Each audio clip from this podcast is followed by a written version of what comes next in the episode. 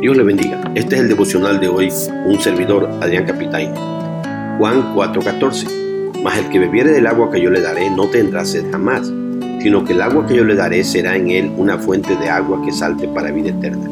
Hoy meditaremos en agua viva que sacia, agua viva que salta. Hace casi 38 años tuve la oportunidad de servir y compartir la palabra en la selva chiapanecas. Y en uno de esos viajes nos llevaron a conocer la fuente o el ojo de agua de donde brotan las aguas que bajan por las cascadas de Agua Azul, ese hermoso lugar del estado de Chiapas.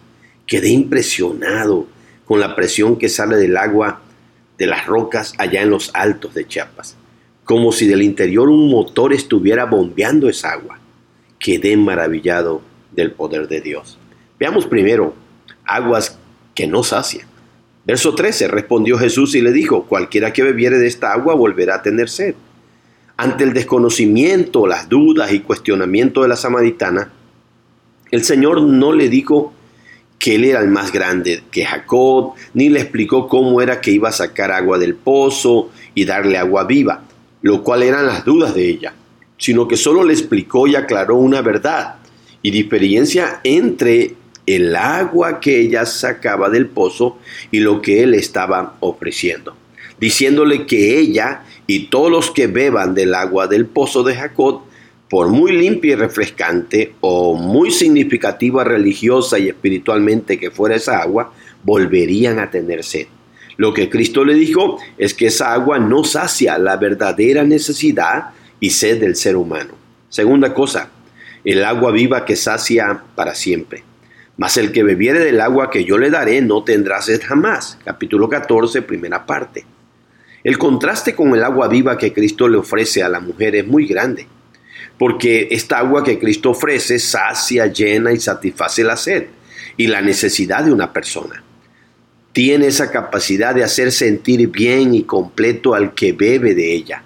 Es un agua que sacia el alma sedienta y que sobre todo es gratis, no cuesta nada porque es Cristo quien la da de su gracia. Pues como dijo Juan 1.16, de su plenitud tomamos todos, gracia sobre gracia.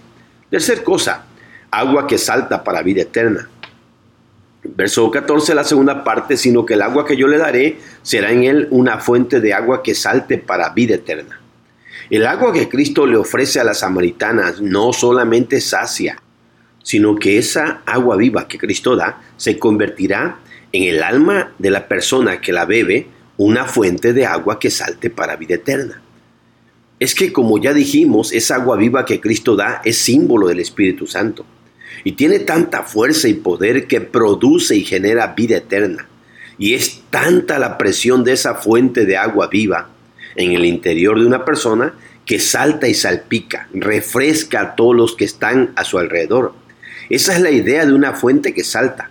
El Señor toma la figura de esas fuentes de aguas naturales que brotan a veces en un pozo, en una cascada, con tanta fuerza que salta y salpica. De ahí tomó el ejemplo el Señor para explicar cómo será la experiencia de la persona que beba del agua que Cristo da. Y mire que aquí usa el Señor la figura de una fuente de agua que salta para vida eterna en el interior de la persona. Y en Juan 7:38 usa la figura de ríos de agua viva que corren en el interior de la persona. En los dos casos, esta experiencia se da en personas que creen y que se acercan a Cristo y beben del agua viva que Él ofrece, lo cual es un símbolo del Espíritu Santo. Veamos las lecciones prácticas. Hermanos, aprendamos de Jesús a compartir el Evangelio. Y antes de darle las buenas nuevas del agua viva, Expliquémosle al mundo que el agua del placer y del pecado que ellos beben no sacia el alma, que por eso siguen sedientos. Esa es la triste realidad del mundo. Ninguna agua que no venga de Dios saciará su sed y los dejará satisfechos, sino que siempre andarán sedientos. Digámosles a los que nos rodean que dejen de confiar en tradiciones y costumbres religiosas, pues esas no sacian ni quitan la sed Tengamos cuidado y escuchemos el reclamo de Dios que está en Jeremías 2.14, donde dice, porque dos males ha hecho mi pueblo, dejándome a mí fuente de agua viva para acabar para sí cisternas, cisternas rotas que no retienen agua. Dios nos ayude a nunca dejar el agua viva de Jesucristo. Vayamos siempre a beber de la plenitud de Cristo, de esa agua viva de su gracia que Él ofrece, la cual es gratis y sacia para siempre, hermanos. Dejemos que Cristo nos sacie y nos llene a nosotros con su Espíritu Santo, el cual con su fuerza y poder haga que su agua viva corra dentro de nosotros como un río, pero igual que esa agua salte dentro de nosotros para vida eterna, al grado que los que están alrededor de nosotros puedan ser salpicados, bendecidos, refrescados y saciados con el agua de Cristo que salta para vida eterna. Dios le bendiga, mis hermanos. Crean en Cristo, beban de Él, acérquense a Él cuando estén sedientos y verán la experiencia maravillosa que tendrán dentro de ustedes con el Santo Espíritu de Dios. Dios les bendiga, Dios les guarde.